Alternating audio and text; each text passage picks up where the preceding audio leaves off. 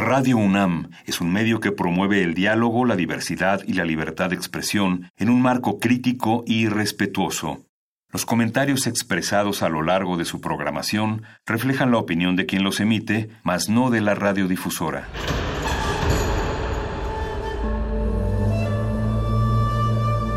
Un templo para la apreciación del ser mediante el sonido. mediante el sonido. Para nosotros. El sol sale durante la noche. Nuestros gritos llevan la mesura del silencio. Y el descontento está lleno de baile y risas. A todo, incluso a nosotros, nos resistimos. La universidad Ustedes y nosotros somos de Resistencia modulada. Convocatoria para el destroy. Convocatoria para el destroy. Convocatoria para el destroy. Convocatoria para el destroy. Muertos en la televisión. Muertos en el reventón. Muertos en tu corazón. Muertos en mi corazón. Habemos muchos muertos en este concierto. Muertos en la radio también. Muertos en el infranet. Muertos con los Wilson Cosés. Muertos con tu tía Raquel. Muertos en tu casa. El metro de la raza. Convocatoria para el destroy. Convocatoria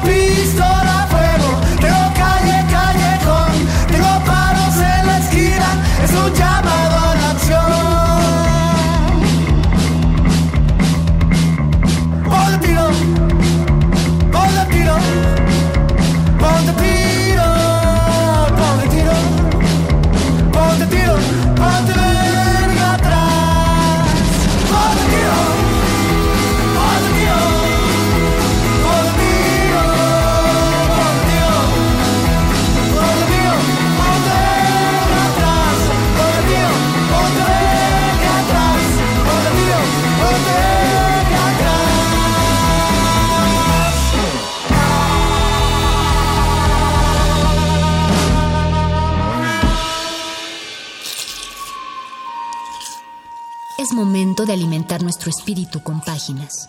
Las letras son la botana del alma.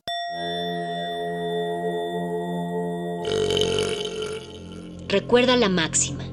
Los libros son como los tacos. Aún los malos son buenos. Muerde lenguas.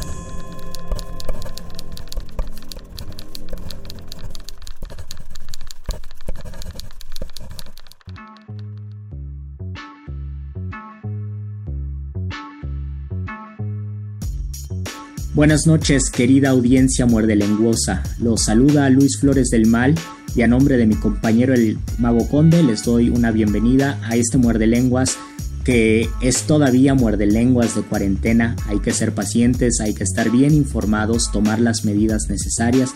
Recuerden, todavía sigue esta situación, así que hay que estar muy atentos. Y también no por eso vamos a negarnos el derecho a disfrutar, a pensar, a reflexionar algunos de ustedes seguramente son fanáticos del ajedrez o han practicado el ajedrez y también han encontrado una belleza en ese tablero y han reflexionado que es muy extraño lo que ocurre en el ajedrez, en esa guerra entre dos contrincantes que implica una, estrategia y muchísima, muchísima inteligencia que por otra parte nos ayuda mucho en nuestra vida cotidiana. Un ajedrecista sabe solucionar problemas, eh, tiene mejor memoria, es capaz de analizar y de leer ciertas situaciones. Así que si ustedes eh, no practican este juego o no saben, yo los invito a que lo hagan porque de verdad es muy gratificante. Hay varios escritores que han sido ajedrecistas y que tienen poemas de ajedrez. En este caso yo solo seleccioné tres poemas de ajedrez y también seleccioné varias reflexiones que yo he escrito al respecto de este juego. Yo de niño jugaba muchísimo ajedrez, mi hermano mayor es quien me enseñó y además quien tiene eh, toda la tradición ajedrecística de la familia porque organiza torneos y a partir de allí yo en una página compartía eh, muchos textos que escribí sobre ajedrez y de esos seleccioné algunos para compartirlos ahora con ustedes. Así que quédense en este muerde lenguas de letras, taquitos y ajedrez.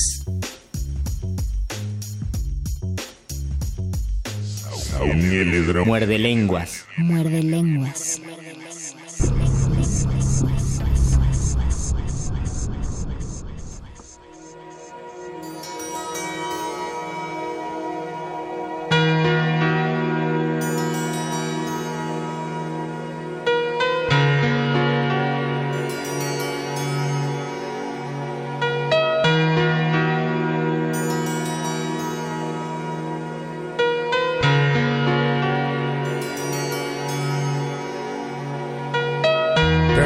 Por esas veces en que cometo la gran barbaridad de ponerme a pensar, o por esas otras veces en que cometo la gran estupidez de no olvidar, de meditar mirando al techo al despertar, de imaginar cualquier cosa.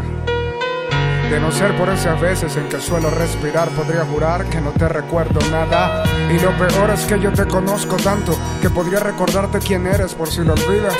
Y lo peor del caso es que de ti sé tanto que podría dictar clases intensivas de tu vida. Por eso casi sé cuándo me estás pensando.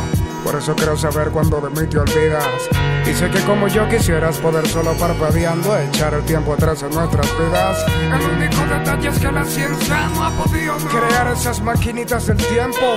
Por eso creo que nos resulta un poquitico bien odio volver a los días en que tu cuerpo estaba convertido en río sobre el mío, dejando escapar seguidos esos orgasmitos lentos que cabía acotarme hacían al mismo tiempo hasta que un cigarrillo daba fecha de fallecimiento. Es maquiavélico meditar a solas donde tú viviste todo con ella.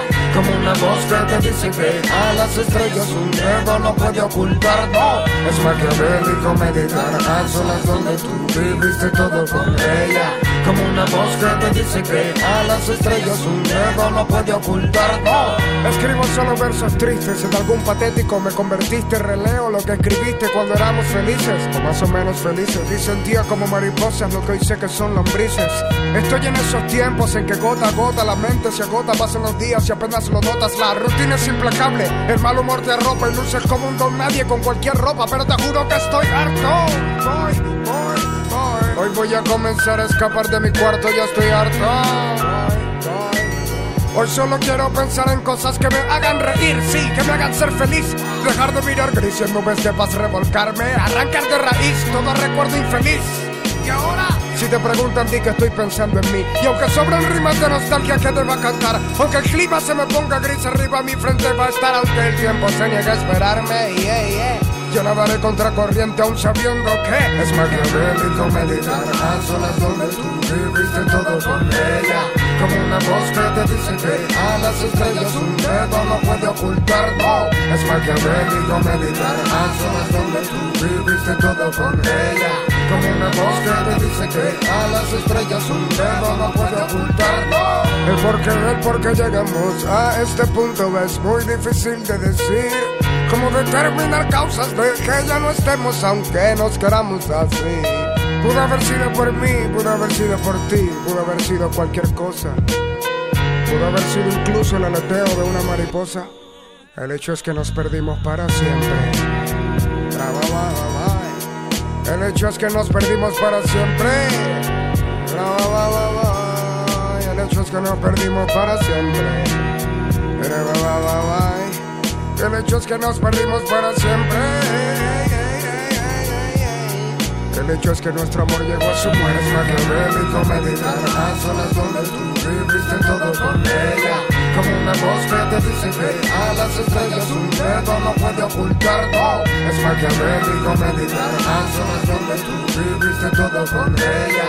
Como una voz que te dice que a las estrellas un dedo no puede ocultar, no. Es maquiavélico meditar a solas donde tú viviste todo con ella. Como una voz que te dice que a las estrellas un dedo no puede ocultar, no. Es maquiavélico meditar a solas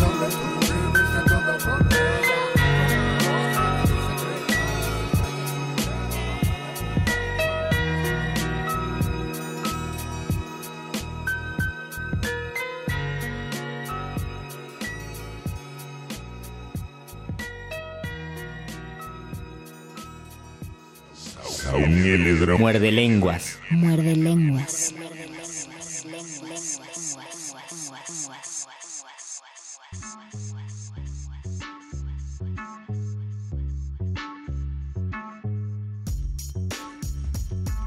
Elogio del peón.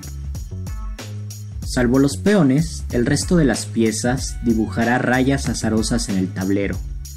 La torre hará sus cruces, el caballo trazará espirales, el alfil diseñará sus X, la reina bailará como le dé la gana, el rey se ocultará en la torre, el peón avanza rectilíneo, zigzaguea cuando come, se corona si es que puede.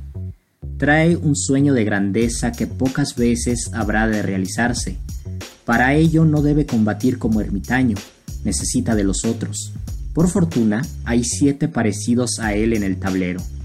Las otras especies gemelas del partido, torre, alfil y caballo, no son menos solitarias que la reina y el rey, por más que todas ellas necesiten apoyarse entre sí. Los peones, en cambio, son una comunidad más amplia, podrán juzgarse menos, pero su posición espacial en las casillas los coloca por delante de los demás soldados. Esta colectividad de trabajo y equipo les da un rasgo propio. Su aparente pequeñez se torna una auténtica ventaja. La cautela de los peones debe ser la cautela de nosotros. Podemos dar un brinco de dos cuadros al inicio de la guerra, pero después iremos con cuidado, poco a poco. Los peones que están frente al rey y la reina son tal vez los más envalentonados. Ese primer avance es provocativo. En él se transparentan algunos movimientos posteriores. Un peón que comienza la partida insinúa las posibles jugadas siguientes. No solo se trata de adelantarlo dos casillas, sino también de sugerir el desarrollo de la lucha, capacidad que tiene un contrapunto cuando hay un peón que estorba el paso de su compañero. Un peón obstruido por otro es un sujeto silenciado por un semejante suyo, es una pieza entorpecida por un análogo. La fuerza de un peón central en la apertura será equivalente a la fuerza que posee un peón marginal cuando está por acabarse el juego. La carrera de los peones por conquistar una corona es un momento acelerado en la partida, próxima a concluir, sobre todo cuando un peón negro y otro blanco nunca se movieron y ya por el final se apresuran con una urgencia de corredor u hormiga. El peón puede ser la figura que refleja al hombre, sin embargo también es la pieza que más contradice al jugador.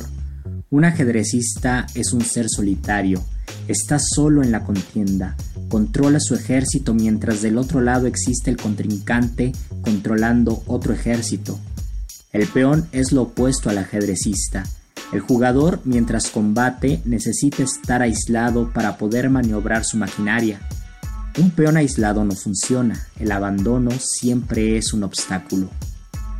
El aspecto sustancial de los peones quizá no sea el de su pretensión por llegar a la última casilla, sino su fragilidad. A veces parecieran tan frágiles que su sacrificio llega a ser un beneficio. El gambito de dama aceptado constata la destreza del jugador y su arrojo por permitir la muerte de uno de sus peones a fin de optimizar su estrategia. Intercambia a un soldado por la idea de tener una posición privilegiada en el juego. Al final de una partida, este menosprecio cambia de manera radical. Un peón de ventaja casi asegura la victoria. Es mejor guardar cierta distancia con los que se asumen alfiles, caballos o torres. Saludable es desconfiar de aquellos que se sienten reyes o fingen parentesco con la dama. No hay una pieza tan humana como el peón. Es de peones simpatizar con peones, y es de humanos sentirnos peones de ajedrez. Pensarnos peones es tener la sensación de estar frente al tablero como si, si se estuviera a la orilla del futuro bordeando lo desconocido. Caminantes sigilosos iremos hasta la última línea, sin volver atrás. Entenderemos mejor que cualquier otra pieza la condición del tiempo. El tiempo, las personas y los peones nunca habrán de retroceder. Muerde lenguas. Muerde lenguas.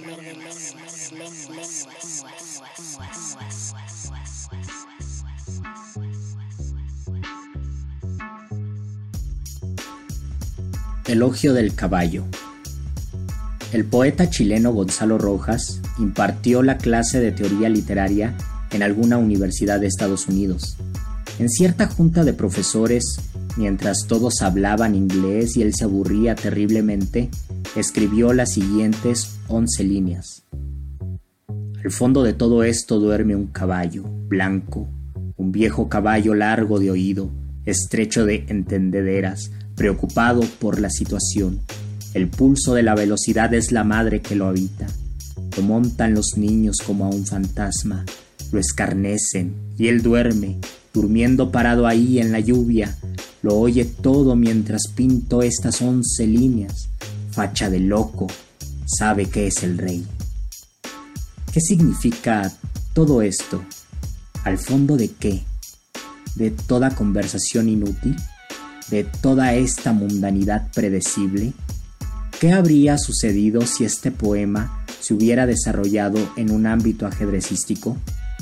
Uno de los caballos blancos, en pleno desarrollo de la partida, quedó aislado en una esquina. Ahí está, al fondo de todo el juego.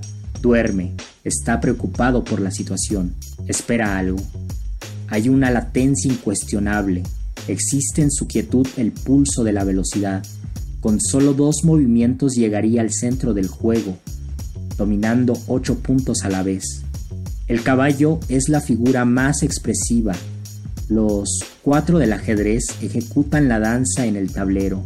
Son la entidad chispeante, el de repente, lo que salta con espontáneo salto, la sorpresa.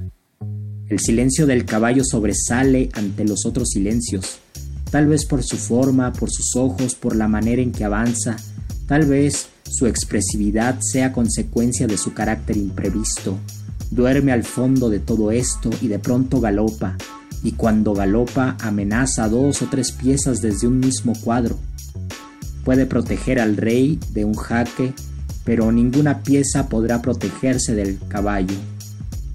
Ningún soldado se cubrirá de la amenaza equina habrá que mover la pieza intimidada o contraatacar. Lo que distingue al caballo es el salto, ese movimiento matemático, flexible, aunque metódico, recto y rotatorio, movimiento disidente. Es fácil explicar cómo se mueven las demás piezas. El caballo no. El caballo tiene su invariable ruta. Camina dos cuadros y después se gira como si se arrepintiera, como si buscara distraer la partida. Va para adelante, luego da la vuelta. Este dar la vuelta es un prodigio casi bailarín. Uno, dos a la izquierda, uno, dos a la derecha, siempre del cuadro blanco al cuadro negro, del negro al blanco. Sentirán envidia los alfiles, ellos que solamente saben desplazarse en un mismo color de las casillas. Sentirá envidia a la reina, ella que puede moverse como cualquier otra pieza, menos como el caballo. No creo haber sido el único niño al que le gustaba transformarse en un caballo de ajedrez cuando había un piso cuadriculado. Ese desplazamiento en L me divertía mucho. El patio se tornaba un tablero de ajedrez que yo lo recorría con un trote decisivo. Buscaba llegar a cada uno de los cuadros sin temor de ser comido. El ajedrez del piso era el juego para una sola figura, el caballo que yo era. Esa alegría cabalgante solo la he experimentado otra vez cuando conseguí realizar el ejercicio del caballo loco, un viejo problema donde el caballo debe recorrer las 64 casillas del tablero sin repetir ninguna de ellas. Cuando logré completar todo el tablero, supe que ninguna otra pieza me despertará tan grande fascinación. La última particularidad del caballo y quizá la más encantadora es su única silueta. No hay otra figura en el ajedrez que sea tan transparente en su fisonomía, ni la torre es tan prototípica.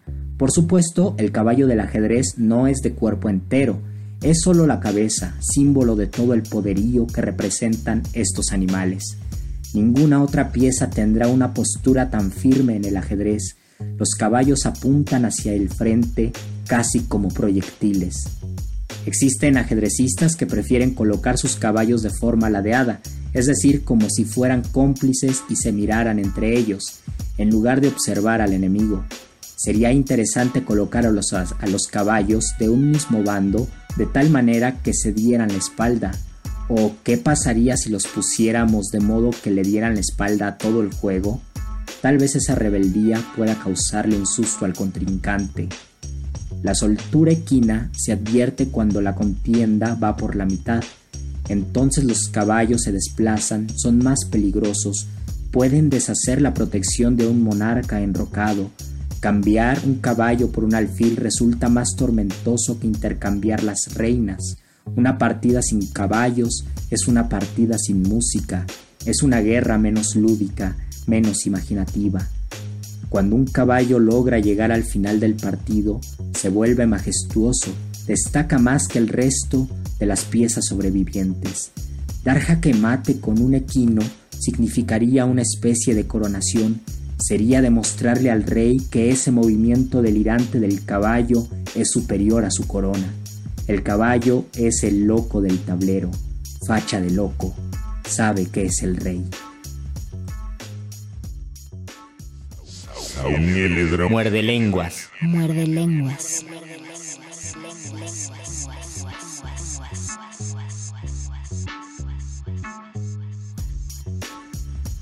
Ajedrez de Rosario Castellanos.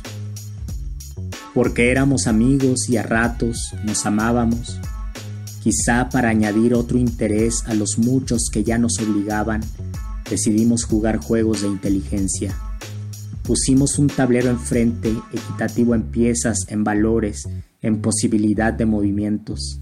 Aprendimos las reglas, les juramos respeto y empezó la partida.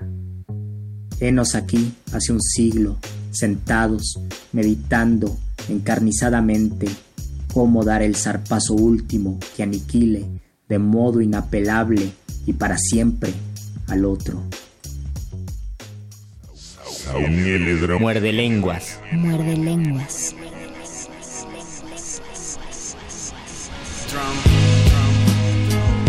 Solo quiero la luz, quiero la luz. Déjame ver esa luz quiero la luz. Yeah. Yo solo quiero la luz. Déjame ver la luz, ver la luz. Solo quiero la luz, quiero la luz. Déjame ver esa luz. Solo quiero la luz, quiero la luz. Solo quiero la luz. Estás en el templo de Su, aclara el color de tu aura, busca la paz en la luz, camina y respira la calma, respeta el silencio del lama, libera los traumas del karma, mira con los ojos del alma, recuerda que Dios eres tú, tienes el futuro en tus palmas, la voz que al oído me habla, aléjame de Belcebú, que yo cuidaré de mi espalda, solo te ruego salud, del resto mi mente se encarga, ilumíname con virtud y podré caminar sobre el agua, eleva mi espíritu, guíame lleno de ímpetu, déjame ganar una copa del mundo como permitiste ganar a Sisu, quiero encender una vela con solo mirarla desde el ataúd, uh, llegar a la cima del Fuji y tomar una foto al cielo más azul, uh, trasciende los planos reales, vive sin barreras mentales, olvida las cosas banales, que digan los tales y cuales, aprende lenguas ancestrales, mantente lejos de los males, recorre los mares, las zonas polares, auroras boreales, uh, déjame ver la luz, God, yo solo quiero la luz, déjame ver la luz, God, yo solo quiero la luz, déjame ver la luz, God, yo solo quiero la luz, tú la teja la luna, tú la teja la luna, tú la teja la luna, déjame ver la luz, God, yo solo quiero la luz, déjame ver la luz, God, yo solo quiero la luz, déjame ver la luz, God, yo solo quiero la luz, tú la teja la luna, tú la teja la luna, tú la teja la luna, déjame ver la luz, God, yo solo quiero la luz, déjame ver la luz, God, yo solo quiero la luz,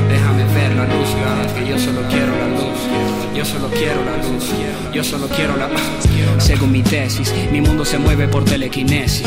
Las intenciones y las energías giran como piezas de Tetris. Mi vida es un cubo de Rubik, fotografía de Lubeski, dirigida por Stanley Kubrick y banda sonora de Hendrix. Nuestras emociones poseen poderes capaces de encender el fuego. El amor a mi madre me haría cruzar océanos y mover el cielo.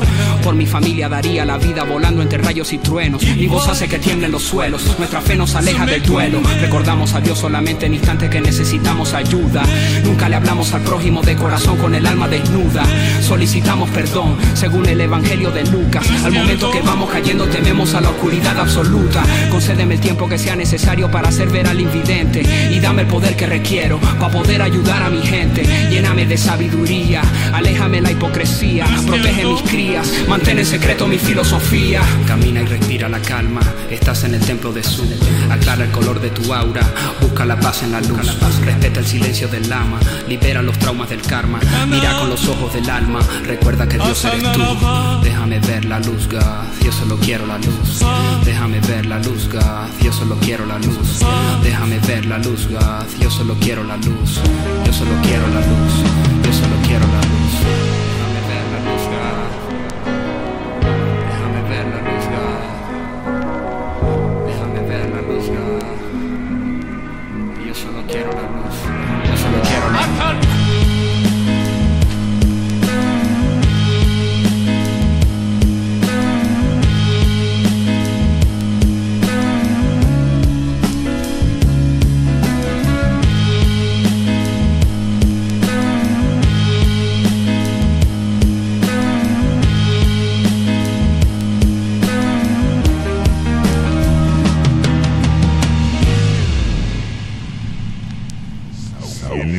Muerde lenguas. Muerde lenguas.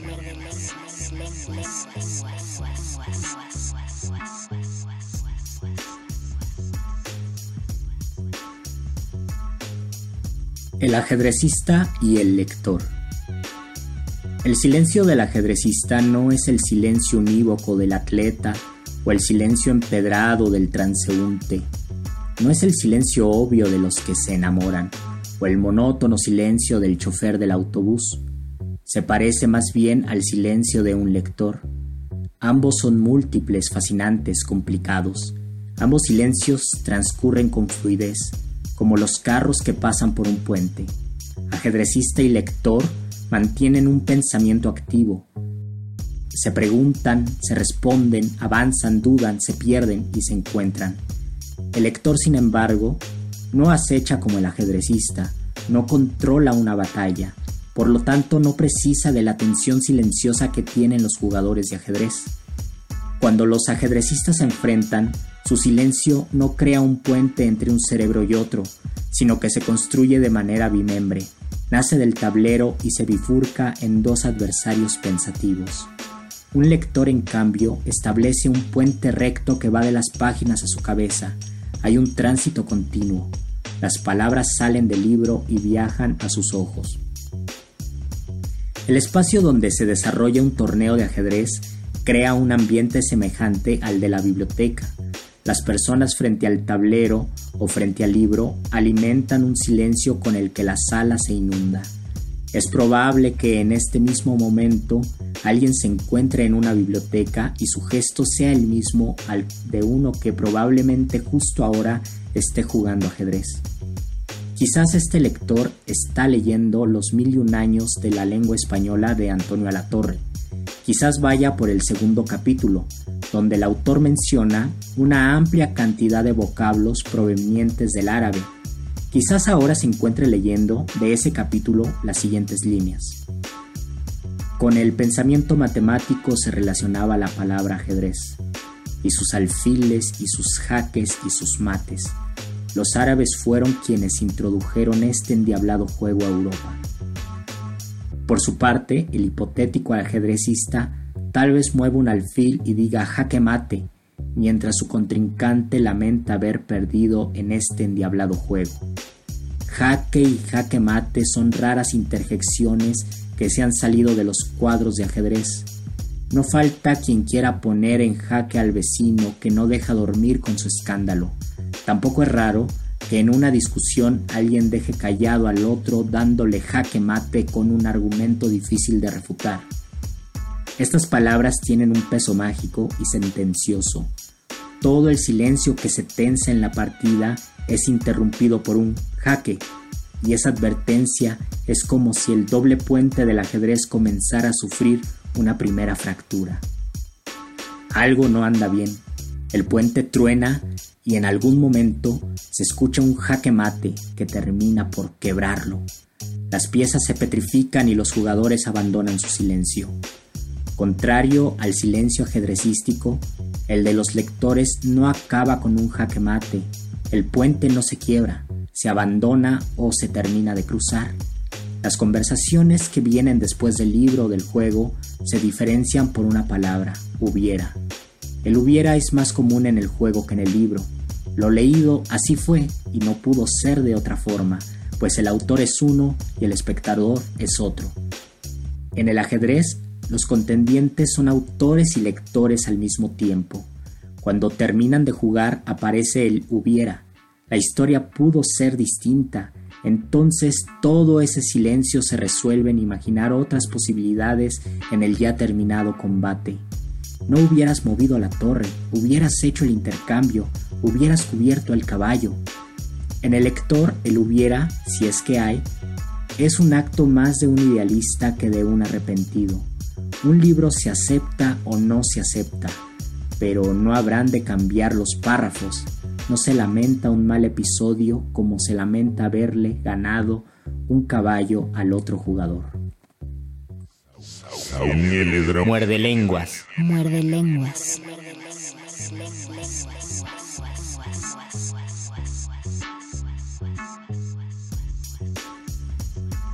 el ajedrecista y el escritor.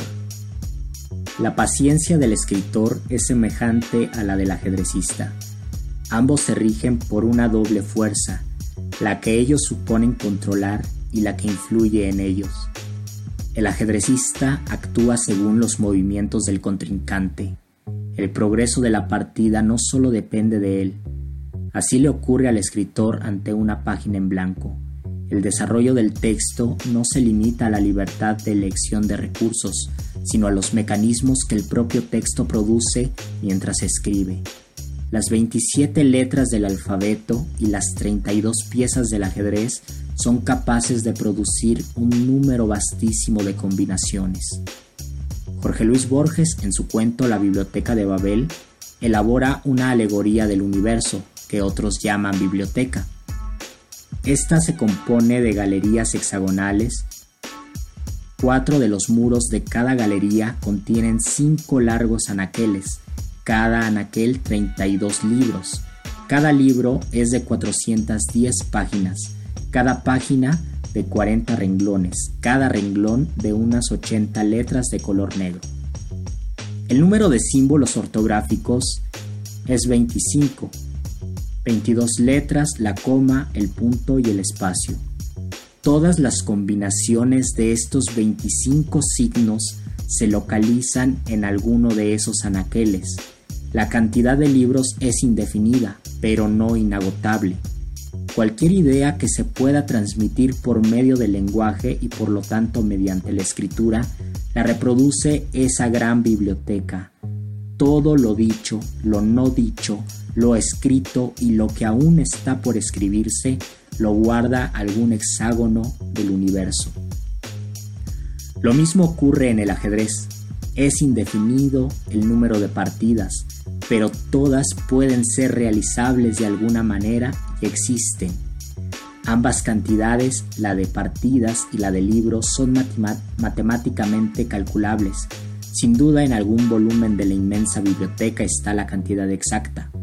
Sin embargo, para nosotros no debería tener importancia conocer la cifra, pues la humanidad completa no podría jugar el número de variantes del ajedrez ni terminar todos los libros. Para nosotros esta suma es infinita porque no habremos de agotarla. No puede ser de otro modo. El universo borgiano es tan preciso como un tablero de ajedrez. Una geometría conformada por 64 casillas y otra por hexágonos son la base para una cuantiosa suma de posibilidades combinatorias. El bibliotecario del universo descubre los libros como los ajedrecistas las jugadas. Los más lamentables errores o una partida magistral no son más que posibilidades realizadas en un momento dado. Los libros inentendibles o prodigiosos también son posibilidades existentes en la biblioteca, Borges en una conferencia declaró, Cuando yo percibo algo, tengo la sensación de que ese algo preexiste. Parto de un concepto general, sé más o menos el principio y el fin, y luego voy descubriendo las partes intermedias, pero no tengo la sensación de inventarlas, no tengo la sensación de que dependan de, de mi arbitrio. Las cosas son así, son así, pero están escondidas y mi deber de poeta es encontrarlas. El deber de los ajedrecistas es encontrar una partida más entre tantas otras. El jugador y su contrincante vislumbran poco a poco lo que sigue. Las piezas no contienden con su albedrío, sino con el designio de un ser que las controla. Pero el jugador no inventa su juego, lo descubre, el autor argentino, en sus dos memorables sonetos, menciona lo anterior. El segundo de ellos termina así. Dios mueve al jugador, y este la pieza. Que Dios detrás de Dios la trama empieza, de polvo y tiempo y sueños y agonías. Esta sentencia se extiende a la escritura. Los personajes de una narración, por ejemplo, tampoco tienen libertad son gobernados por la pluma del artista quien, en el caso de Borges, no tiene la sensación de que dependa de su arbitrio lo que escribe. Escribir y jugar ajedrez son ejercicios que se emparentan en muchos aspectos. Decidir cuál es la siguiente pieza que vamos a mover en el tablero a veces es tan angustiante como elegir la siguiente oración que escribiremos en la página. Hay momentos en que deseamos abandonar el juego, el mismo Borges lo dice en un haiku. Desde aquel día no he movido las piezas en el tablero. Y no faltarán los jugadores que, vencidos por la impaciencia, dejen a la mitad de una batalla a sus personajes. Muerde lenguas. Muerde lenguas.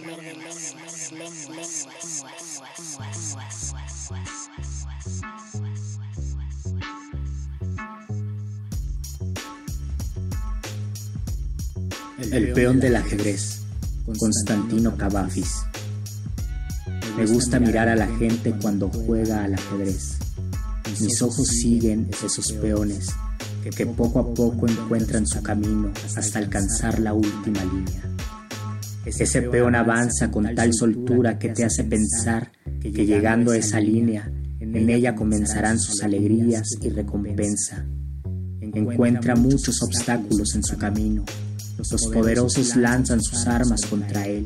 Los castillos le acometen con sus altas almenas. Dentro de sus campos veloces jinetes pretenden con astucia impedir su avance.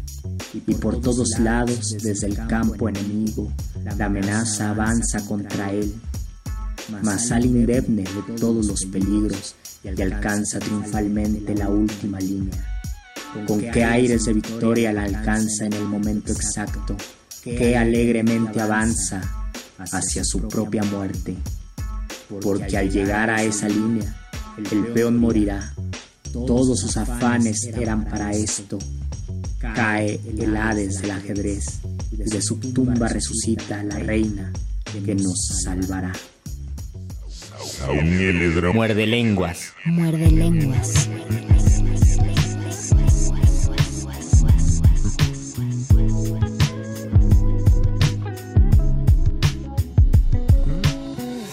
Que el mundo es de un color distinto y más que por instinto, por ese sentir profundo.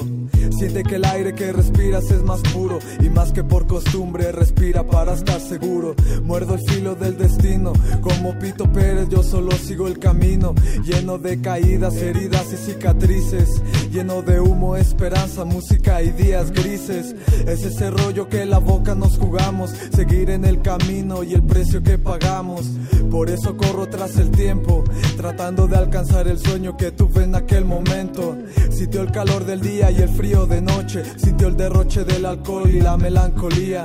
Miró la luna, le escribo como consuelo y levantó mi alma preparando otro desvelo. Hablo del suspiro que regalamos al viento, que tiramos a la nada buscándonos un mañana. Hablo del gran valor sin necesidad de coro. Lo único en mi vida que guardo como un tesoro, tan solo es el anhelo por el cielo y lo que viene, por el consuelo de tocar el suelo que me sostiene desde el inicio y seguir caminando, pues hace tiempo que perdimos el juicio.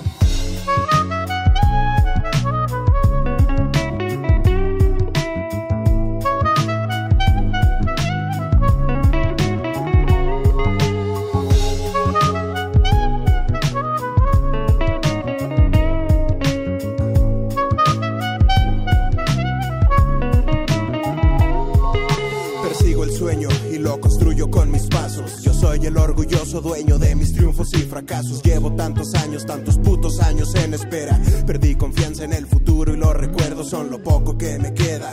No voy a contar verdades inventadas, tonterías fabricadas con mentiras. Soledad maldita, o te largas y me dejas, o te quedas, me consumes y me inspiras. En esas noches frías de humo, noches de alcohol y de banqueta. El veneno más cruel para matar el alma de un poeta. Y luego ruego a mi cabeza que resista. Y es que detesto el egoísmo, pero soy tan egoísta. Y me pregunto tanto un Dios, no sé si exista. No seré yo quien lo diga, pero si existe buenas noches, es tan tarde. Es tiempo de volver a perseguir el sueño y que Dios te bendiga.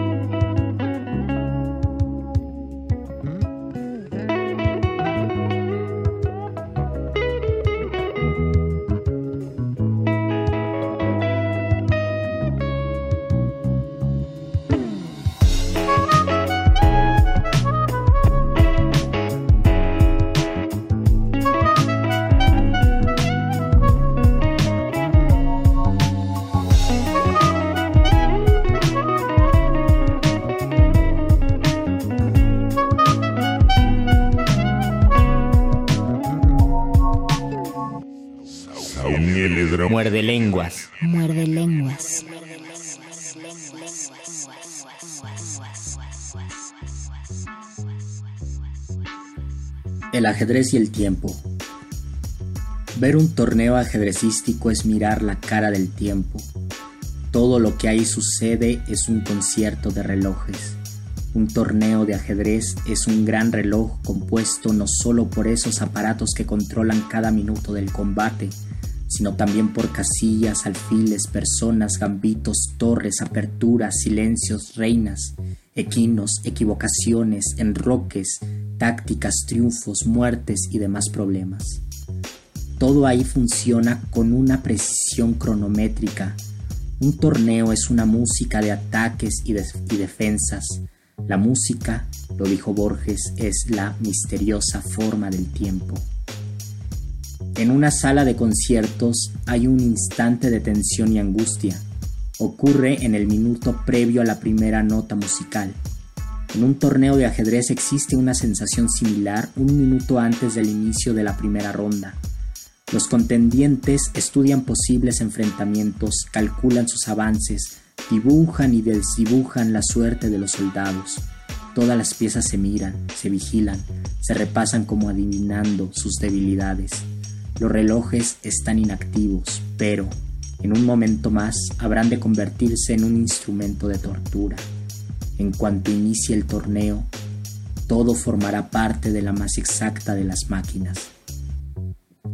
Antes que los relojes de ajedrez fueran digitales, eran una caja rectangular, indolente y monótona que contemplaba el juego con dos ojos redondos fijamente. Al interior de esta caja había todo un portento de mecanismos y mínimos artilugios que, ensamblados, conseguían medir el tiempo de la batalla. Ahora, aun cuando ya son digitales, no han dejado de ser aparatos bochornosos. Estas máquinas, a su vez, son un fragmento de otra mayor. Un torneo ajedrecístico es una máquina de máquinas. El pensamiento del ajedrecista también tiene su tic-tac los peones forman parte de una relojería organizada. Las torres y los alfiles se mueven con exactitud de manecilla. El rey se queda quieto como las horas. El caballo da la hora de la emboscada. La reina es un péndulo indeciso.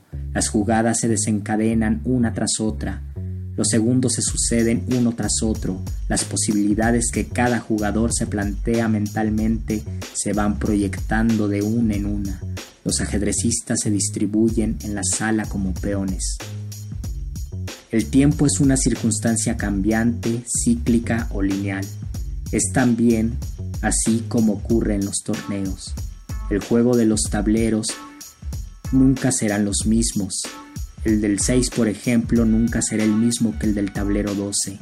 El tablero del minuto 4 nunca será el tablero del minuto 15. El perdedor de la primera ronda puede ser el ganador de la segunda. La reina asesinada en el primer partido puede ser la asesina en el siguiente. Si nadie se baña dos veces en el mismo río, nadie mata o muere dos veces en el mismo tablero. Un torneo de ajedrez es un reloj complicadísimo. Está formado por personas, dígitos, piezas, manecillas y casillas. Máquinas y máquinas se embonan, se articulan, inventan una polifonía que casi es un mandala, que casi es la armonía del universo. En un torneo, los tiempos crecen y decrecen, las horas de todos los relojes parten de un tiempo en común, pero van en diferentes ritmos. Una partida puede ir más rápida que otra. Todo en un torneo se convierte en el reflejo del tiempo. Todo en el ajedrez es una sucesión de eventos en un periodo específico y fatal. La maquinaria del cerebro del ajedrecista, la maquinaria del reloj, más la maquinaria del juego son engranajes, conexiones que funcionan y hacen cantar al tiempo. Muerde lenguas. Muerde lenguas.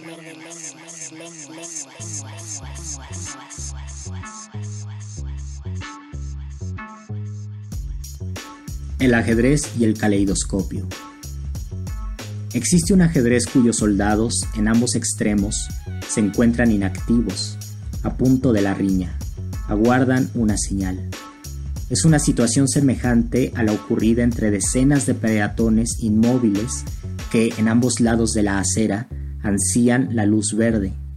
También existe el ajedrez arrumbado en el cajón, desinstalado de la guerra, silenciosamente revuelto, otro es el ajedrez final, el que viene después de la derrota o las tablas, el juego en ruinas, los restos de la catástrofe. El cuarto ajedrez es el que justifica la existencia de los anteriores, Es el ajedrez en movimiento, el ajedrez en gerundio, la contienda transcurriendo. Es un ajedrez que se emparenta con el caleidoscopio. Cada jugada origina un nuevo tablero. Cada tablero es producto del anterior. Las formas originadas en un tablero o en un caleidoscopio son fascinantes. Son una danza geométrica y diversa. Cuando el caleidoscopio forma un nuevo arabesco, este difiere del anterior como si tuvieran orígenes distintos, como si uno no fuera la consecuencia del otro. En el ajedrez ya comenzado ocurre algo parecido. Es difícil suponer cuáles fueron todas las jugadas previas. Si viéramos la posición final de una partida donde apenas hay algunas piezas esparcidas en el campo, es poco probable que podamos reconstruir el juego en cámara regresiva. Ajedrez y caleidoscopio no difieren en su misterio. En ambos casos hay un vértigo latente por saber cómo se llegó a tal o cual dibujo. Sin embargo, existen algunos contrastes. En el caleidoscopio, los diseños son tan insospechados que los juzgamos como productos del azar. El ajedrez, en cambio, es menos caprichoso. El dibujo consecutivo es más o menos predecible un rey en jaque, por ejemplo, reduce las posibilidades de combinación inmediata, de modo que es fácil adivinar cuál será la siguiente imagen plasmada en el tablero. Según el sexto principio hermético, toda causa tiene su efecto, todo efecto tiene su causa, todo sucede de acuerdo a la ley. La suerte o azar no es más que el nombre que se le da a la ley no reconocida. Hay muchos planos de causalidad, pero nada escapa a la ley. Al no reconocer la ley del arabesco y ser incapaces de suponer la futura geometría, decimos que nos encontramos ante un hecho propio del azar. Contrario a ello, en el ajedrez llegamos a predecir la nueva forma. El movimiento de cualquier pieza no es un caso fortuito, sino suscitado por el albedrío del ajedrecista. En este sentido, pareciera que el ajedrez no cabe en el azar, mientras el caleidoscopio es uno de los objetos auspiciados por la suerte. Un juego de azar es un juego de leyes no reconocidas. En el ajedrez no hay azar, puesto que pensamos reconocer las leyes, pero ¿Hasta qué punto las reconocemos? ¿Hasta dónde gobernamos las causalidades de una partida? Nos dan jaque y elegimos una de ocho posibilidades de movimiento. Optamos por la que nos parece más adecuada. ¿Por qué esa opción y no otra? ¿Y si nos equivocamos? Los errores son producto de un mal cálculo que por movimientos ocultos, un inaceptable azar, llevamos a cabo. En el ajedrez como en el caleidoscopio hay leyes no reconocidas, un camino azaroso en cada uno de los actos. Jamás comprenderemos profundamente las razones que nos hacen mover un peón y no otro. Una derrota bien podría ser fruto de la mala suerte, aun cuando el aficionado no culpe a la suerte sino a la estupidez. Hay movimientos cuya causa es desconocida, movimientos que son producto de un sorteo mental, a veces no conseguimos descifrar la razón por la que abrimos con peón de reina y no con peón de rey. Hay decisiones, equívocos, hallazgos o sorpresas cuyo motivo de ser ejecutadas no se vislumbra del todo. Conocemos la justificación inmediata al mover un caballo, y ésta anula cualquier idea del azar. No obstante, se nos olvida que existen motivaciones internas, misteriosas, poéticas, intuitivas, que nos hicieron mover ese caballo, motivaciones que no queremos o no logramos explicar. Al no saber exactamente lo que sigue en la partida, propiciamos que la fascinación del caleidoscopio se trasplante al ajedrez. El ajedrez es una batalla de arabescos. Muerde lenguas. Muerde lenguas.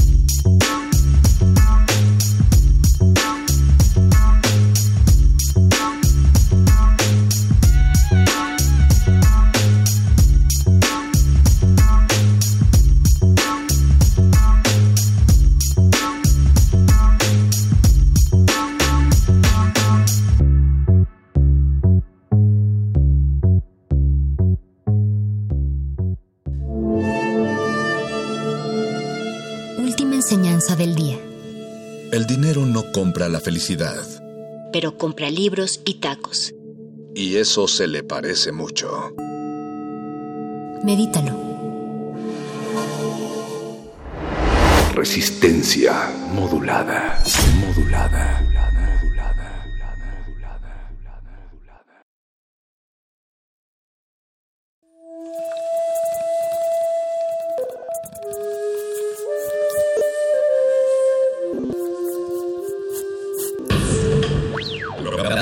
Emergente es como el silencio. Silencio. Presente a nuestro alrededor. Pero audible solo para quienes tienen disposición de escuchar. Como todos, en este campo de cultivo. Cultivo de hercios.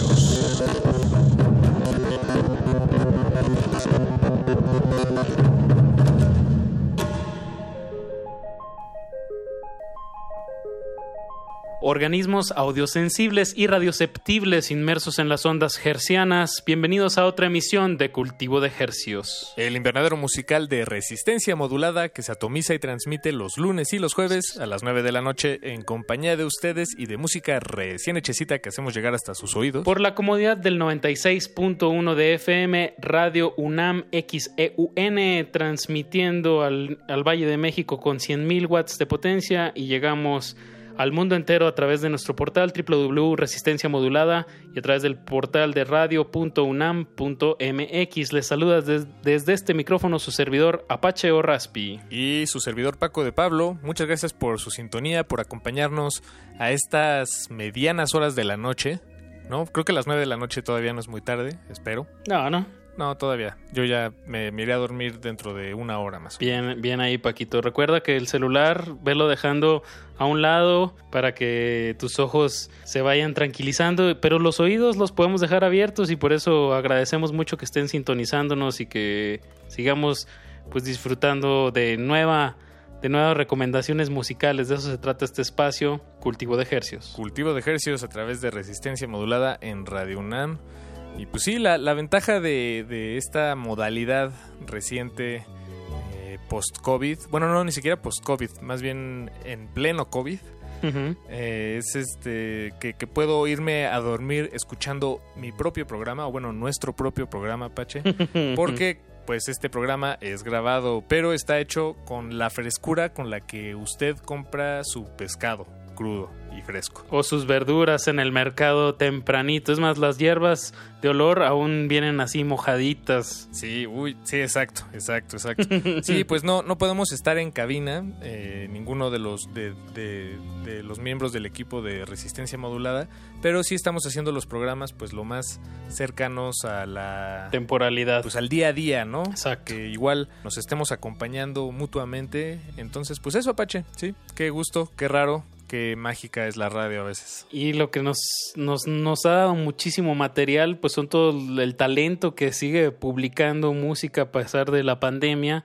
Y así va a ser, de aquí hasta las 10 de la noche les traemos mucha música nuevecita y muy variada. Pues vamos con música, Paco. ¿Te parece si empezamos el primer bloque de dos? Vamos a, con Adán Cruz y un tema que se llama Estofado. Así es, Adán Cruz, rapero, MC, de Monterrey y joven y exitoso. es de esos fenómenos del internet. Bueno, que comenzaron en las calles, pero el internet lo, viralizó y lo llevó a una fama sin precedentes. Bueno, no digo, sí, sí con precedentes, eh, depende a, contra quién se esté comparando, pero digo, por lo menos para él, a su corta edad, pues sí, sin duda fue un salto muy grande. Y esa misma fama, él lo ha dicho muchas veces, eh, pues lo llevó a alguna... Un bache en su vida. Sí, un bache, una serie de baches, pero... Eh, Personaje eh, polémico. Sí, polémico, pero digo, desde que salió de la cárcel, y esto ya fue hace un par de años, creo, eh, sí se ha notado en su manera de duda a través de las letras de su música y los temas que ahora toca, está tratando de, de, ser una mejor persona. Luego tener fama a tan corta edad pues puede ser contraproducente, ¿no? Que no, no has madurado muchas cosas de tu personalidad y, y te llega toda esta fama, dinero y, y, atención y bueno, hay muchas personas que sí acaban pues sí, teniendo baches, baches en su vida. Pero bueno, qué bueno que está de regreso Adán Cruz con este tema estofado. Y lo vamos a juntar con otro gran malabarista venezolano, hablo de Enciclopedia, y Orestes Gómez, gran baterista con el tema No me importa. Vámonos con música, Paquito. Esto se llama Cultivo de Ejercios, no le cambie. Cultivo de Ejercios. Cultivo de Ejercios.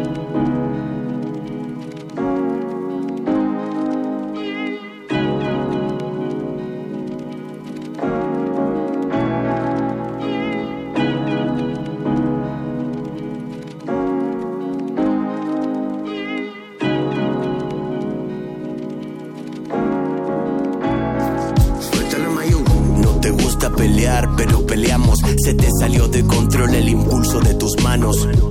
Enfada la fatiga al ser volados, ni siquiera conversamos yendo uno del otro a un lado.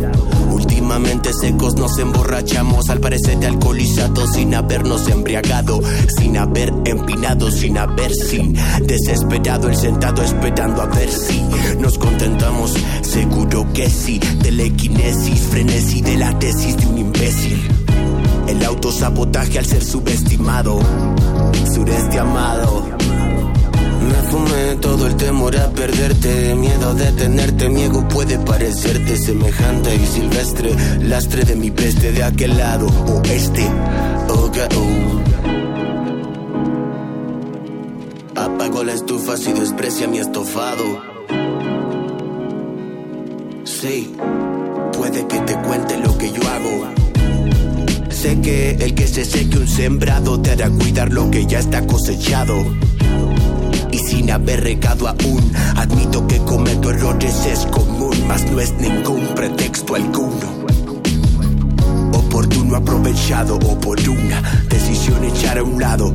Locuras hago, apago la estufa si desprecia mi estofado. Me fumé todo el temor a perderte, miedo de tenerte, mi ego puede parecerte semejante y silvestre, lastre de mi peste de aquel lado oeste.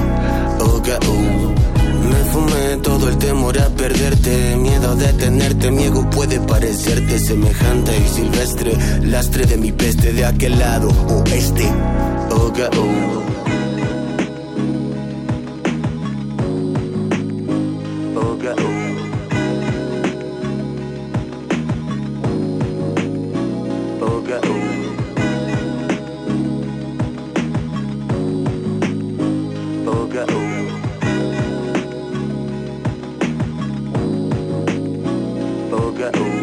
Cool, Cultivo de ejercicios.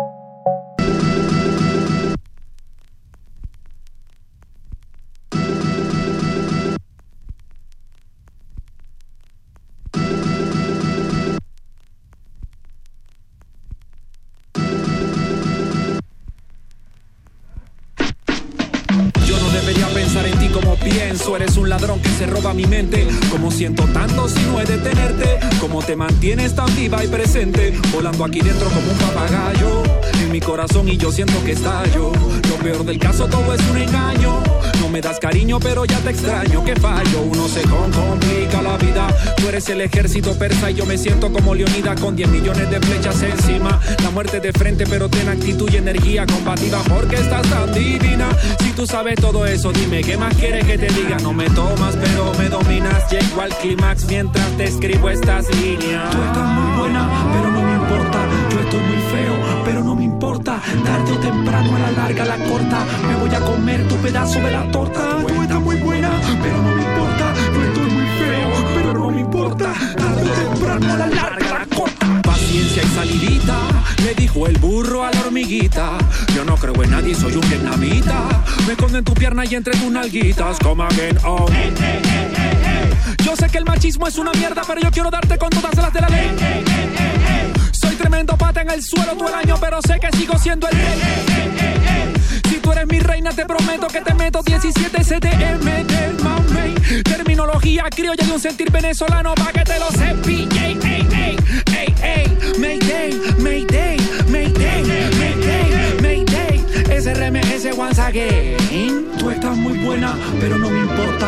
Yo estoy muy feo, pero no me importa. Tarde o temprano, a la larga, a la corta. Me voy a comer tu pedazo de la torta. Tú estás muy buena, pero no me importa. Yo estoy muy feo, pero no me importa. Tarde o temprano, a la larga, a la corta.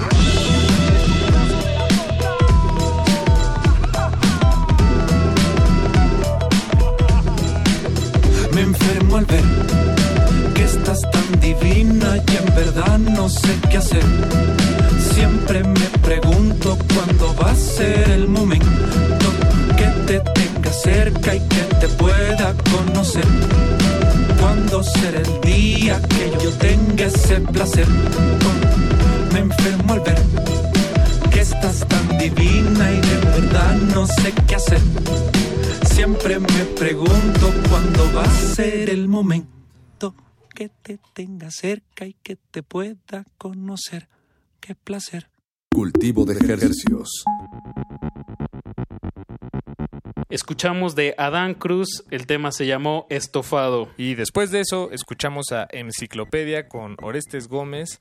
La canción se llama No Me Importa y es parte de su recién publicado disco que se llama Dealer sin Caracas. Un disco que estuvieron cacareando desde el año pasado y ya por fin salió. Ya van varios temas que estrenamos aquí en este espacio en Cultivo de Ejercicios y finalmente sale Dealers en Caracas. Estos dos músicos venezolanos radicados aquí en la Ciudad de México, de México pues está padre la combinación, ¿no, Paco? De un Sí, baterista tan versado en el- los ritmos latinoamericanos y el hip, bueno, en general en cualquier ritmo y Enciclopedia un versador pues bastante cómico y acertado. No sé cómo más de- describirlo. Sí, es que como decíamos en el bloque anterior, pues creo que ambos, bueno, hablábamos de Adán Cruz y de Enciclopedia, pero también incluye a Orestes Gómez. Los tres son unos malabaristas, cada uno en su práctica. En su terreno. Y en su terreno, así es. Entonces, pues sí, es, es, es un gran trabajo y nos da gusto poderlo compartir acá. Y para el siguiente bloque nos vamos a ir a pues a otro tipo de malabares, digamos, a otras sonoridades y vamos a arrancar con esta banda de colombiana que se llama Radio Paila y tiene esta canción, un estreno que se llama Sentiremos Paz, que siento que viene bien, cae bien en tiempos como estos. Tiene unos arreglos de, de voz increíbles y es una banda que ya lleva unos cuantos años, me parece que empezó en 2017. No hemos escuchado mucho de ellos aquí en, por lo menos en estas frecuencias, por lo menos en, en los andares donde tú y yo flotamos y pescamos Apache y cultivamos. Pero bueno, pues no- nos da gusto encontrarnos con este tema, sentiremos paz. Y después de ello escucharemos a Migrant Motel con una canción recién estrenada que se llama I Don't Wanna Know. Súbanle a su radio que estamos de estreno aquí en su cultivo de hercios. Cultivo de ejercicios. Cultivo de Hercios.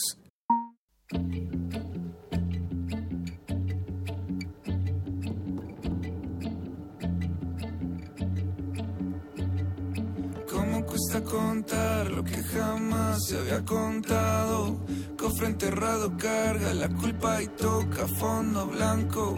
Más fácil se me hace mirar si no soy yo el que está mirando. Más fácil aparentar que confesar todos los daños. Me quito y me quito capas de carga muerta para votar, pero al mismo ritmo me crece otro defecto en otro lunar. Reflejo y me quejo, siento que en el espejo hay imperfección, pero ver los poros de mi cara es un recuerdo de lo que soy, de lo que quiero, de lo que siento, de lo que pierdo cuando me miento en la persona que me convierto, sé que me come la presión. Sentiremos paz,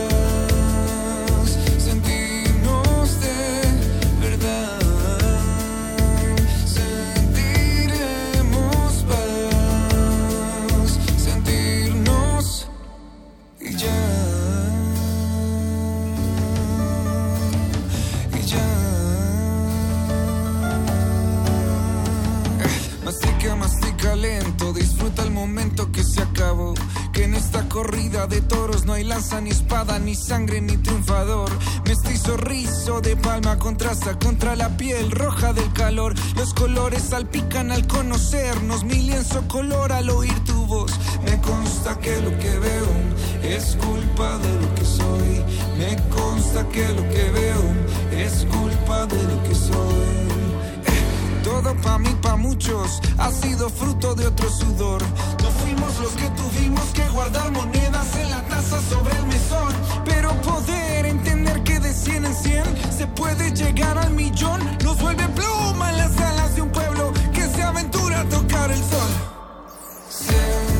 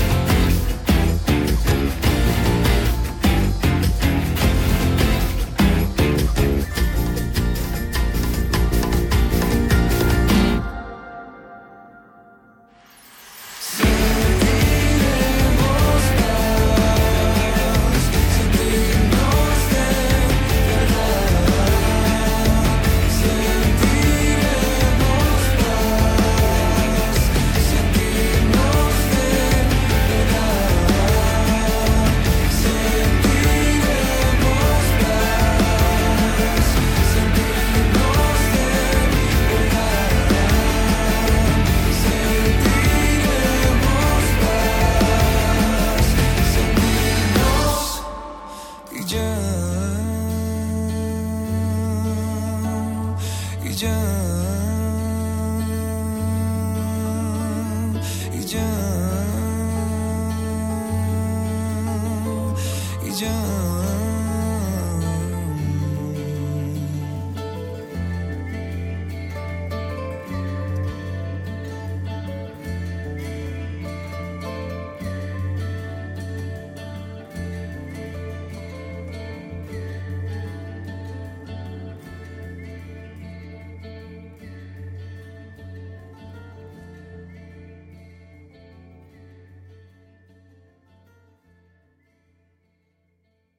Cultivo de hercios.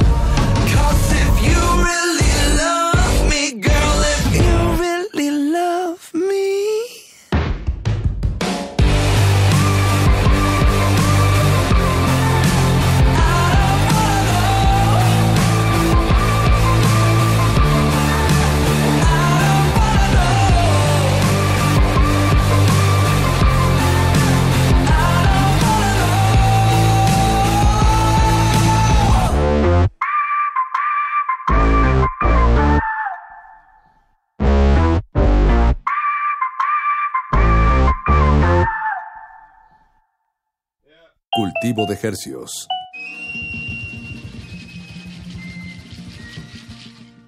Arrancamos este bloque musical con Radio Paila desde Colombia. La canción se llama Sentiremos Paz.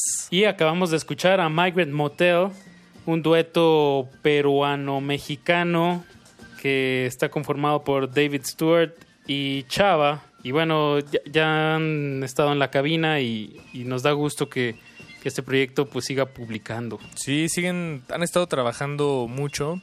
Bueno, trabajando entre comillas, ¿no? Porque es un trabajo, pero se ve que se divierten mucho. Eh, durante esta pandemia han sacado, me parece que son cinco o seis canciones de 60 segundos, o bueno, temas de, de un minutito, acompañados de un video donde salen cada uno de ellos en sus respectivas habitaciones o casas o espacios donde se encontraran en aquel momento mientras grababan. Pero sí, separados los dos y tocando estos temas. Y bueno, esto que escuchamos no es uno de esos temas, pero sí es un estreno, I Don't Wanna Know. Vamos ahora a unas sonoridades eh, hacia lo electrónico y hacia, el, hacia la contemplación o la música que le dicen ambiental. Bueno, no sé si es estrictamente ambiental, pero sí, sí es un poco más calmada y sí está llena de elementos electrónicos. Y justo es uno de los grandes, grandes representantes de la música electrónica en México. Hablo de Pepe Mocht, el, uno de los fundadores del, Del colectivo Nortec. del Tijuana Sounds Así Machine. es. Ajá, exacto, el colectivo Nortec Tijuana Sounds Machine.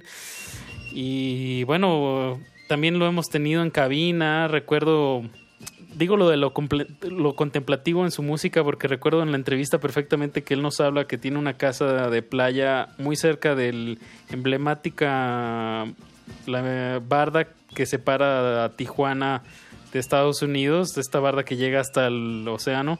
Entonces que él tiene una casa ahí cerca y, y bueno, este tema se llama Azul. Entonces, bueno, todos siempre los temas de Pepe Mocht como que ya los escucho desde esa visión, como alguien en su estudio Con una ventana de su casa hacia el mar, Ajá, hacia la frontera. hacia el Pacífico. Sí, wow. Sí, yo también. Y además su música suele ser, no siempre, pero, pero sí es... Es que no es ambiental estrictamente, pero sí hay mucho espacio. Y este tema, como bien dices, Apache Azul, se acaba de estrenar. Y después de eso escucharemos a Asaf Sánchez con su tema nuevecito también, Das Unheimlich. Espero haberlo pronunciado medianamente bien. Eh, mi, mi alemán, la verdad, no, no está muy, muy pulido. Se oyó muy bien, Paco. Pero bueno, en unos momentitos más les damos más detalles. Vamos a escuchar esto. Súbanle a su radio, déjense acompañar. Cultivo de Hercios.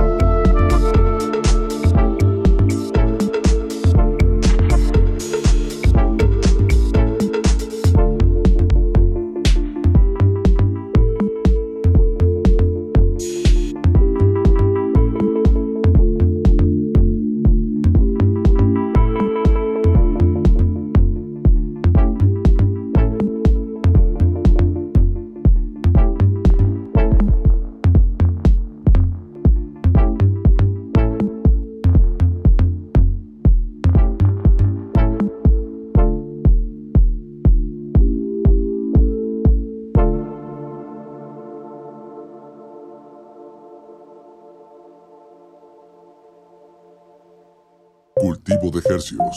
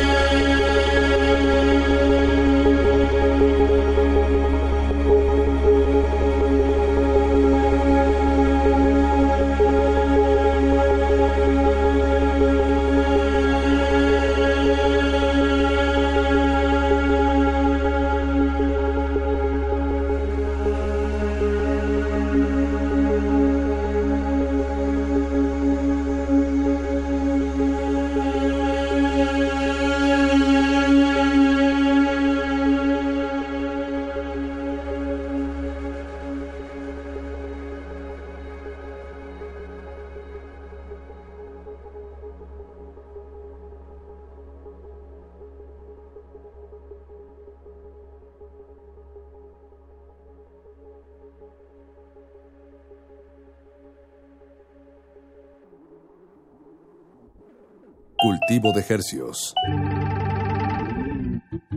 Comenzamos el bloque con Pepe Mocht con su tema Azul. Desde Tijuana y luego nos fuimos a la Ciudad de México con Asaf Sánchez. Su canción se llama Das un, un Heimlich. Un Heimlich. Espero haberlo pronunciado. Un Heimlich. Das un Heimlich. Un tema, pues ya, ese sí ya bastante más ambiental que la música de Pepe. Pero conectaron bien, ¿no, Paquito? Como sí, me siento sí, más relajadito. Y sí, exacto, es un tema este, nuevo. Asaf Sánchez es también saxofonista y él toca con Pablo Borchi en el, su doble redoble, que también próximamente van a estar estrenando música. Entonces, bueno, pues por mientras les damos este adelanto del trabajo solista, por así decirlo, de Asaf Sánchez, de aquí de la Ciudad de México. Y ahora nos vamos con Jenny Bujan. El tema se llama Todo ya pasó. Jenny Bujan. Jenny Bujan y Benjamín García. Y Benjamín García, el contrabajista, que ellos dos colaboran pues continuamente. Los tuvimos una vez ahí en, en la sala de Julián Carrillo, aquí, bueno, en su querida estación Radio UNAM. Pues Jenny Bujan, una voz muy representativa del, del, jazz contemporáneo. Ella y su hermana, ¿no? Ambas. Y su hermana también, las hermanas Bujan, que tenían este programa en, sí, Ingrid y Jenny. en Horizonte. Sí, ellas. Uh -huh. Entonces, pues, dos voces muy completas, muy pues bien versadas en, en muchos estilos. Y bueno, me, me, llama la atención el nombre de este tema, ¿no, Paco? Todo ya pasó. Pienso en el de Radio Paila que escuchamos en unos bloques anteriores, Sentiremos Paz, como que de nuevo aquí la, la cómo se filtra, ¿no? A través de las canciones y cómo las conceptualizan los, los artistas eh, de, de, de, todo lo que ellos están viviendo, ¿no? Como que ahí ya en el puro título se alcanza a, a distinguir un, un, momento. Sí, de alguna manera creo que, exacto, parece que las piezas se embonan, ¿no? Uh -huh. Pero creo que eso también habla, o sea, por un lado habla del momento, de, como si fuera una fotografía de todo esto que estamos viviendo, pero sin duda también habla de, de lo que nosotros o quien la escucha, la audiencia, eh, quiere ver ahí, ¿no? Porque esta canción eh, pues salió en el primero de mayo, pero quién sabe cuándo la habrán escuchado, digo, escrito, uh -huh. eh, puede, pero, pero que haya salido en esta fecha y tenga estos mensajes, todo ya pasó, todo ya dolió, solo quedamos tú y yo. Sí, al, fin, al de final de cuentas los creadores también pues buscan una, una cierta reciprocidad o con, con el oyente, ¿no? Tienen que buscar elementos desde su honestidad que, que puedan resonar en un oyente para que sea pues atractivo, ¿no? Y te quedes toda la canción o la vuelvas a poner o la recomiendes, que te emocione. Tiene que hablar del momento. Y lo vamos a ligar con Emanuel Chopi Cisneros en colaboración con Todd Clauser en un tema que se llama Poza Rica. Súbanle a su radio. Están en Cultivo de Ejercios. Cultivo de Ejercios.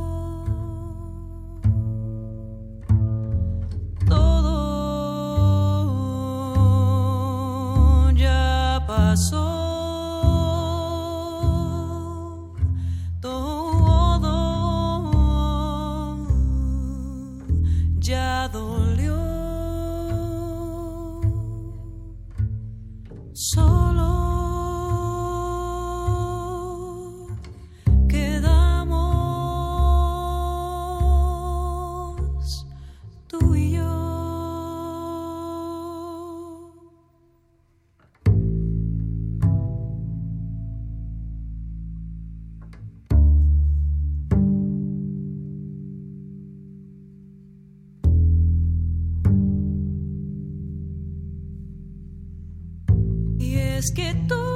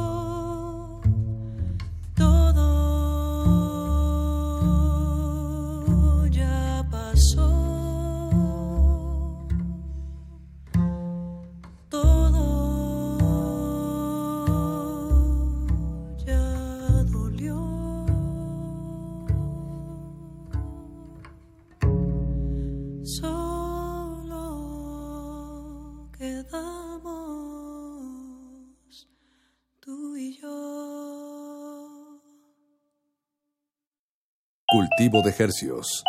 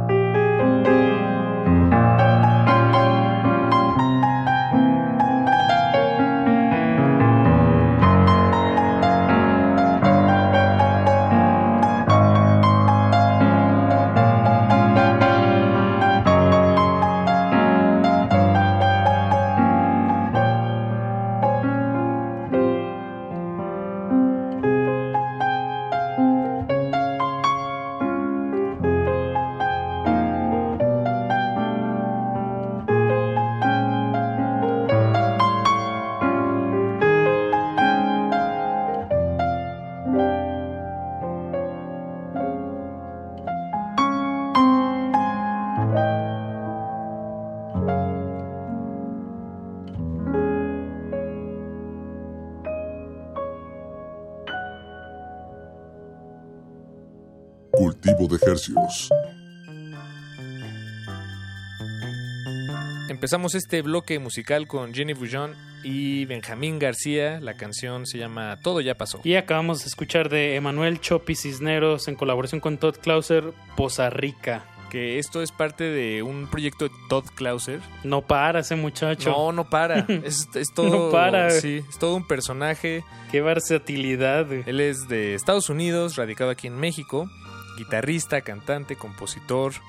eh, y es un espíritu que no se detiene, no deja de crear.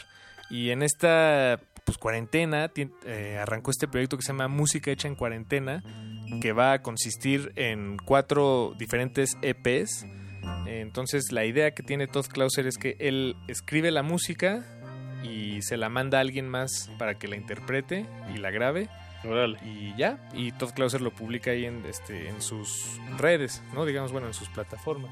Y para este primer EP del proyecto, es- escribió tres piezas de piano que le mandó a Emanuel Chopi Cisneros, él es un pianista de Aguascalientes que reside aquí en la Ciudad de México.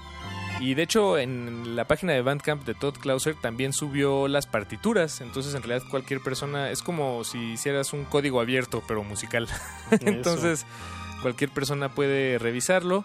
Ya sacó el segundo EP, que son trabajos de guitarra con otras colaboraciones con otros músicos alrededor del mundo. Bien. Y pues esperamos eh, la siguiente camada. Un gran proyecto. Enhorabuena a Todd Clauser por todo. Seguramente en este espacio lo estaremos resonando y también pues cualquier persona puede checar todo lo que ha sonado esta noche aquí en su cultivo de estrenos. Estamos en arroba R en Twitter y, e Instagram. Ahí publicamos la lista y pues estamos a sus órdenes aquí con más estrenos. Pues Paco, ya casi, ya casi acabamos. Ya es momento de cerrar el changarro gerciano de esta noche y para eso pues guardamos un plato bastante fuerte, choncho, tronado y espeso, cortesía de nuestro camarada Edgar Mondragón. La canción se llama Un grito encerrado y acaba de salir el viernes pasado. De nuevo, otra vez lo de los títulos que te decía hace ratito, Paquito. Es que sí, y de hecho, bueno, salió la canción y, y platicando con Edgar, eh, me decía que el sencillo que sacó antes, que se llama Refugio, justo coincidió con el día que se anunció la jornada de sana distancia. Y ahora saca este que se llama Un grito encerrado, que además son considerablemente distintas, ¿no? Se ve que está explorando distintos, pues llamémosle eh, técnicas de producción o, o ideas musicales. Sí, este lo sentí Pero- un poquito más con más distorsiones. Sí, pero me decía que en realidad son ideas que lleva él trabajando ya desde hace mucho tiempo. Entonces, en realidad es una especie de coincidencia rara el, el título y cómo coincide. Pero, pero pues eso, o sea, ¿por qué en Bona? Eh, tal vez no es ni siquiera, va más allá de Edgar Mondragón, ¿no?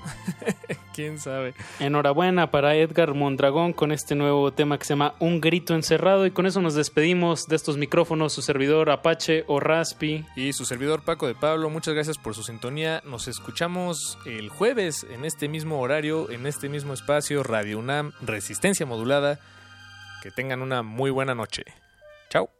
Buenas noches, chao. Cultivo de Hercios.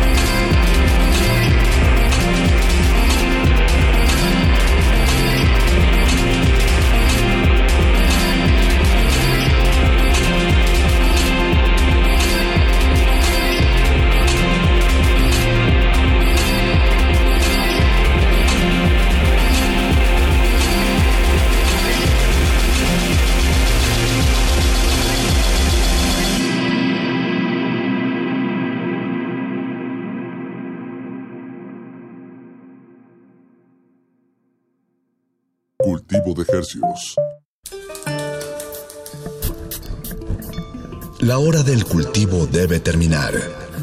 Así, el sonido podrá florecer.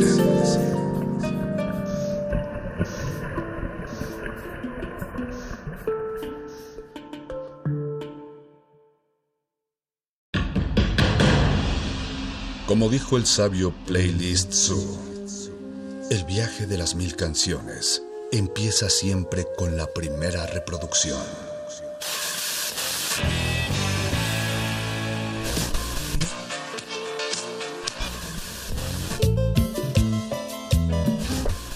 A continuación, un maestro te abrirá la puerta de su lista de reproducción. El resto va por tu cuenta. Play listo.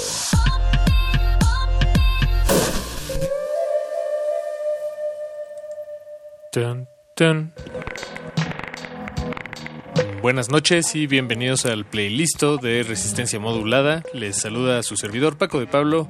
Gracias por su sintonía. Esta noche les ofrecemos, para su deleite, si nos lo permite, un mix, una mezcla, una serie de temas hilados que fue realizada en exclusiva para México a través de esta frecuencia Radio UNAM. Se trata de un inédito mix producido por la disquera Disciples, un misterioso sello originario de Londres, con una alineación de músicos de alto calibre en terrenos de música electrónica experimental.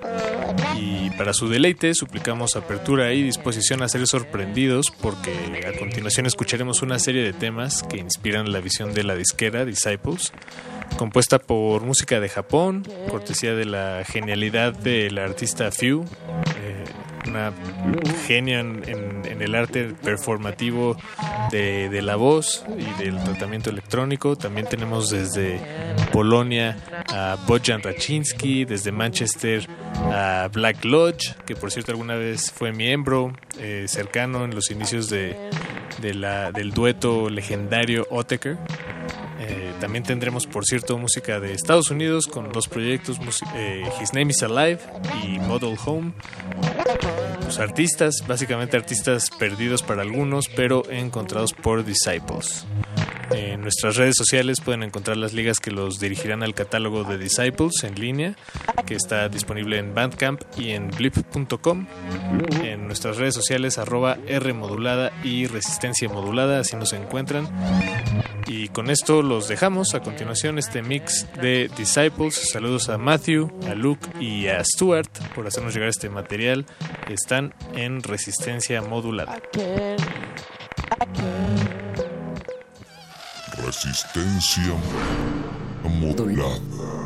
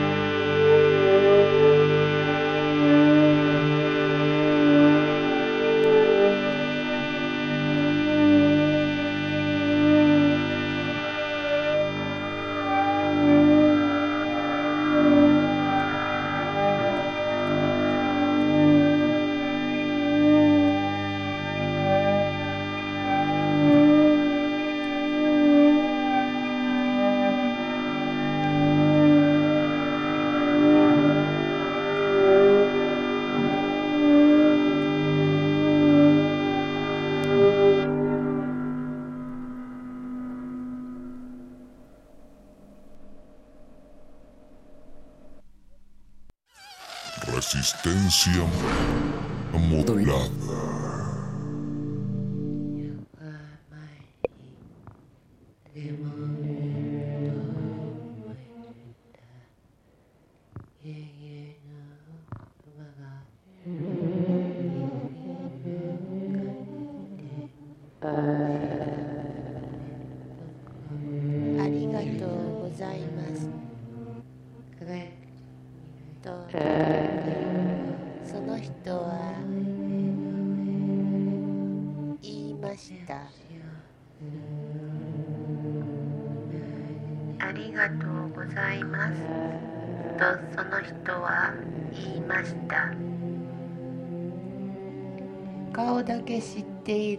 です。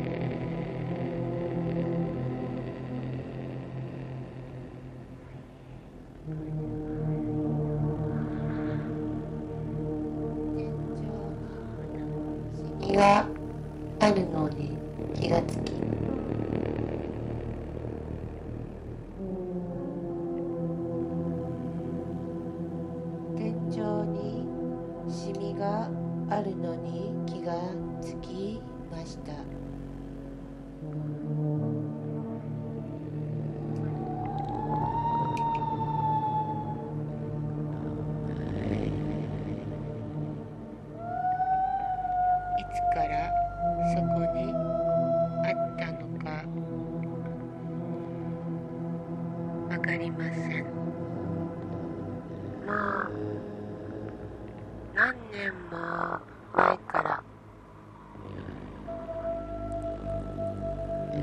あったかもしれません。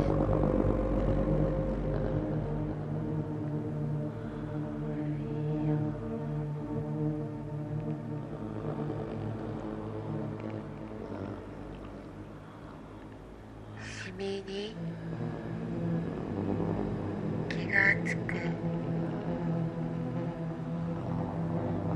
cansei.